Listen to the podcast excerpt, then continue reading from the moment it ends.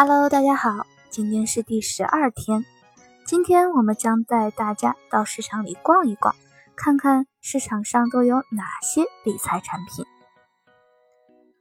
对于我们个人投资者来说，比较常见的投资品种一般包括现金类资产、债权类资产、股权类资产、定类资产，以及目前市场上一些创新型产品。接下来我们会从投资门槛、收益与风险的相关性、流动性这几个方面来跟大家依次讲一讲。可能有人这会儿要提出质疑了，为什么一上来就讲门槛呀？这个问题特别好。我们拿钱去投资呢，就好比你揣着一兜钱想去市场上买海鲜。龙虾是海鲜，皮皮虾是海鲜，虾皮儿可能也算海鲜。大家都觉得龙虾好吃，但是你兜里的钱不够的话，即使龙虾再好，对你来说也没有可操作性。最终你在市场上白逛了一大圈，最后只能回家拿开水冲虾皮儿，再扔把白菜进去，冲个海鲜汤解解馋了。因此啊，为了不让自己空欢喜一场，我们一定要先耐住性子，把门槛了解一下。在众多的产品中，除了大家都在做的存款之外，门槛比较低的就属公募基金了，比如股票型基金、债券基金、货币基金这些。所谓公募基金呢，就是指个人投资者。把钱交给专业的机构去打理，通常一百元就可以参与投资了。而互联网金融产品，比如 P2P，很多平台的起点都在一千元左右。如果想要在 A 股市场参与股票投资的话，最少你得买一手，也就是一百股。不同的股票投资一手的门槛自然就不同。不过，按照现在大盘三千点出头的市场行情来看，只要你手里有个一万元，大部分的股票你都是可以参与了。门槛再高些的是银行发行的各类固定收益或者保本型理财产品，一般投资金额是在五万左右。再往上是信托产品和私募股权类产品。由于面向特定的高净值人群发行，所以起投金额都比较高，一般是在一百万元以上。说到这里，你就可以结合自己手中的可投资资金，看看上述哪类产品是目前可以作为备选投资品种的，做到心中有数。投资门槛了解了之后。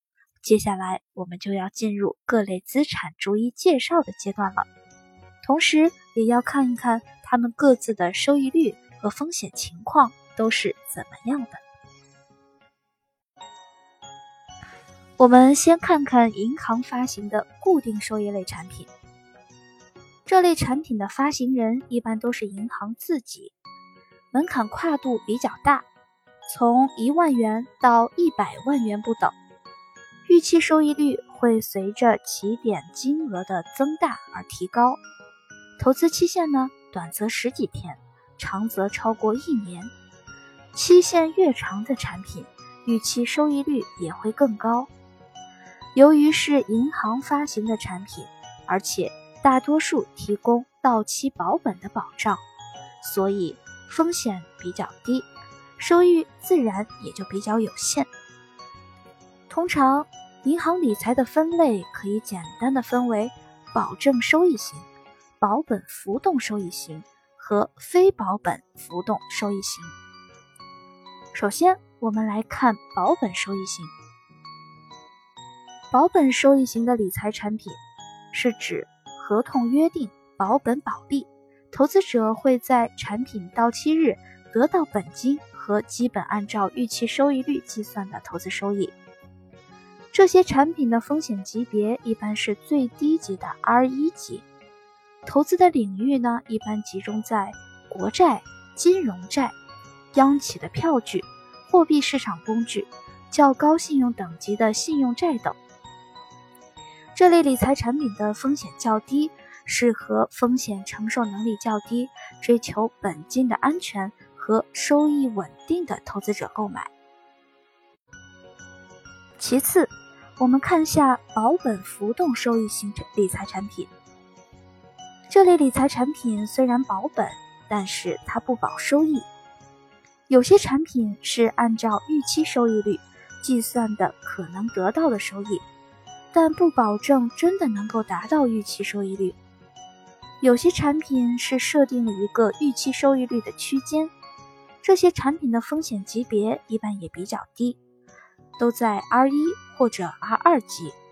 投资领域呢，一般都是银行间的信用级别较高、流动性较好的金融工具。这类理财产品由于保证本金的安全，所以风险也相对较低。不过要特别注意的是，在保本浮动收益型产品里面，有一种产品叫做结构性理财产品，它就是一些与股票、黄金、汇率等挂钩的理财产品。收益会随着挂钩的投资标的而浮动，有可能会到期没有收益，所以投资的时候一定要看明白合同。第三种，非保本浮动收益型产品，这类产品呢属于净值类理财产品，这些理财产品是既不保证本金，也不保证收益，一般。各个银行都会有此种产品的类型，它的风险级别要显著高于前面刚才介绍的两类产品。不同产品的风险级别也不同，投资领域一般是在高信用级别的企业债、公司债、短期融资券、中期票据、货币市场工具等金融工具。不同产品其投资领域的差别会比较大。具体在什么方向投多少的百分比，以及是否触及二级市场，一定要好好看看产品说明中的资金用途一项，因为这类理财产品的差别是最大的，一般适合风险承受能力较高的投资者购买。在这里呢，我们也要给大家披露一个事实，很多投资者认为。只要是在银行买的产品，无论什么类型，银行都要承担责任。其实啊，并不是这样。银行出售的金融产品可不一定都是真正的银行理财。目前，投资者在银行可以买到的理财产品基本有三种形式。第一种是刚刚举例的这类银行理财。它是由银行自身的信用做保证，属于银行自营的产品，银行对其最终的本金和收付确实负有责任。还有一种呢，就是银行代理销售的理财产品，这个指的是商业银行通过营业网点或者网上银行等渠道，向客户销售合作机构的相关投资产品。其中包括基金产品、保险产品、信托产品、贵金属投资产品等等。这类金融产品的代销行为属于银行中间业务的一种，银行只是为客户提供购买渠道而已。只要银行在销售过程中尽到了风险提示的义务，同时确保销售流程是合规的，那么产品最终的盈亏。投资风险并不由银行负责，需要客户自行来承担。除了以上两种正常的业务形式之外，还有一种编外形式，就是违反规定的飞单了。我们通常所说的飞单，指的是一些银行的业务人员利用投资者对银行的高度信任感，绕过银行监管。私自向投资者出售非银行发行的代销产品，由于这种销售行为并非通过银行正规流程进行，所以银行也不会为此盖章证明。购买行为本身呢，跟银行一点关系都没有，所以一旦出现了问题，银行也不会承担相应的责任。那么，我们个人投资者如何知道自己在银行购买的是不是银行自营的理财产品呢？有以下几点供大家参考。首先，可以查产品说明书中的产品登记编码。在银行发行的理财产品说明书中，都会有一个以大写字母 C 开头的十四位产品登记编码。投资者将这个产品的登记编码输入到中国理财网的搜索框内，就能够查到对应的产品。如果查不到的话，那就不是真正的银行自营理财产品了。其次，投资者也可以多观察一下。产品的收益率和投向，一般来说，非单类产品的收益可以达到银行自营理财产品的两倍到三倍，而收益和风险又是相伴相生的。所以，如果一个产品的收益率高出了正常水平，那么我们就要多思考一下了。我们还记得在早几年的时候。固定收益类的银行理财产品非常受投资者，尤其是相对保守的投资者的欢迎。一些不愿意承担本金亏损的中老年客户，将手中的闲置资金拿出来，在各家银行之间奔波比较，希望能够寻找出有更高收益的产品。他们常常会为了多百分之零点几的收益。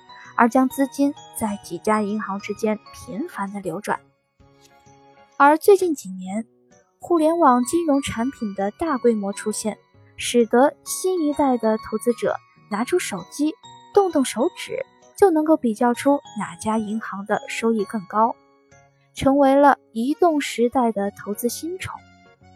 其中以 P2P 为代表的互联网金融产品。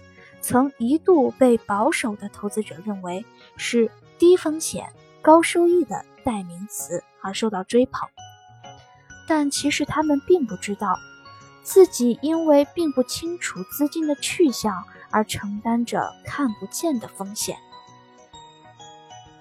P2P 是英文 peer to peer，也就是点对点的网络借款。互联网公司利用自己的平台，把需要用钱的人和兜里有闲钱的人对接起来，让他们各取所需，自己则从中赚取利息差作为利润。投资者可以选择一个月、三个月，甚至更长的投资期限，将资金划拨至平台的投资账户，到期后取回自己的本金和收益。这种投资看似简单，逻辑也无非就是个人与个人之间的借贷，但投资人的资金能否在到期时顺利的拿回来，取决于借款人是否能够如约履行还款的义务。换句话说，早年这种借贷关系的建立，是由银行来审核借款人的资质。从而判断是否应该放款给他们的。而现如今，互联网金融平台拿到相应的牌照，也可以开展类似的业务。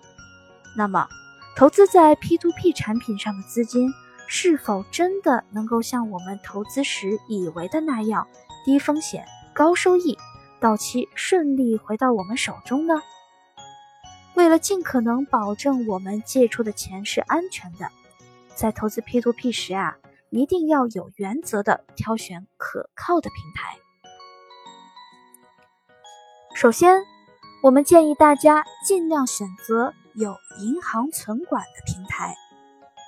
目前来看，P2P 平台的资金存管大致可以分为三类：没有存管的平台、第三方支付公司存管的平台。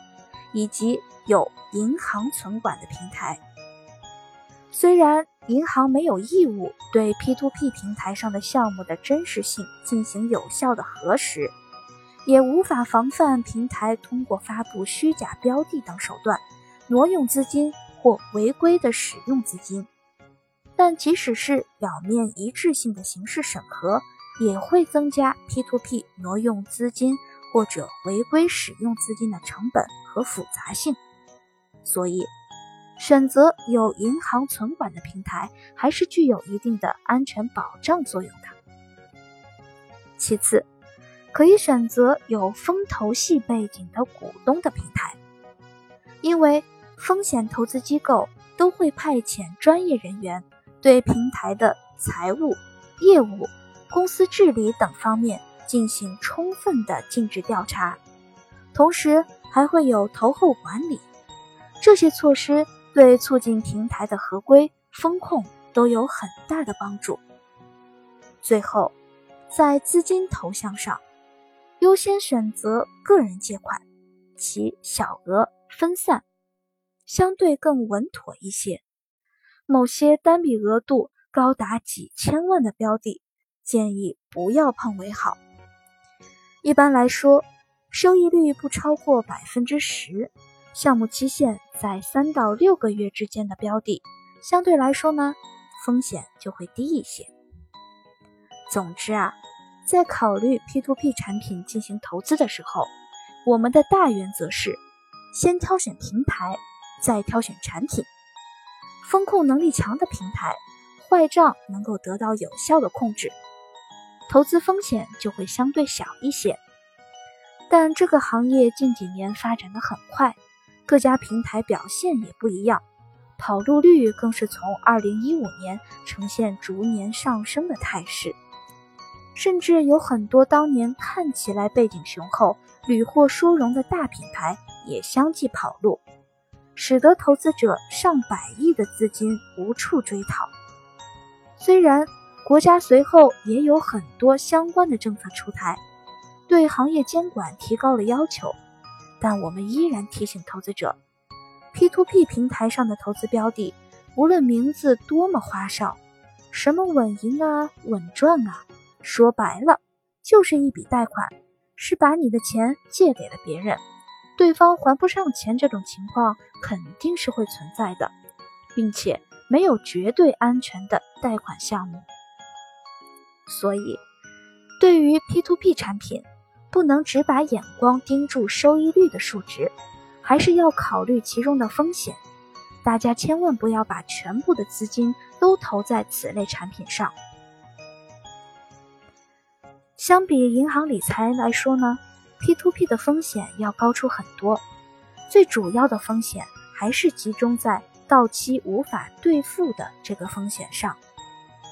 对于很多想要体验赚钱快感的人来说，一般更愿意自己动手创造收益，比如说去炒股。股票投资确实酸爽。它不仅流动性比固定收益类的投资要好，同时呢，参与的方式也很简单，在证券公司开个户就可以直接下单入场了。当然，未来行情的不确定性所带来的刺激，也让人体会到了与众不同的投资快感。不过，在中国的 A 股市场上，百分之八十的投资者都是缺乏投资经验的散户。非常容易犯一些追涨杀跌的集体错误，导致最终每个人的赚钱效应都不明显。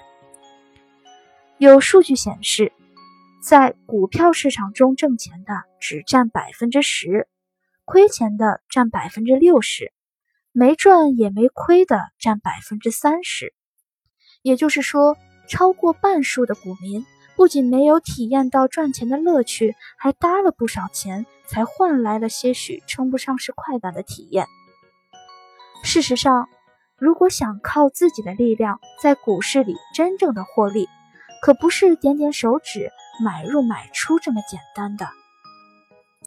它不仅需要专业知识，更需要大量的时间投入，要研究各种经济数据、量化指标，紧跟各类政策消息、市场动向。对所投资公司的盈利模式和未来发展，更要有清晰的分析和判断，同时还要揣摩市场的情绪，以形成正确的投资决策。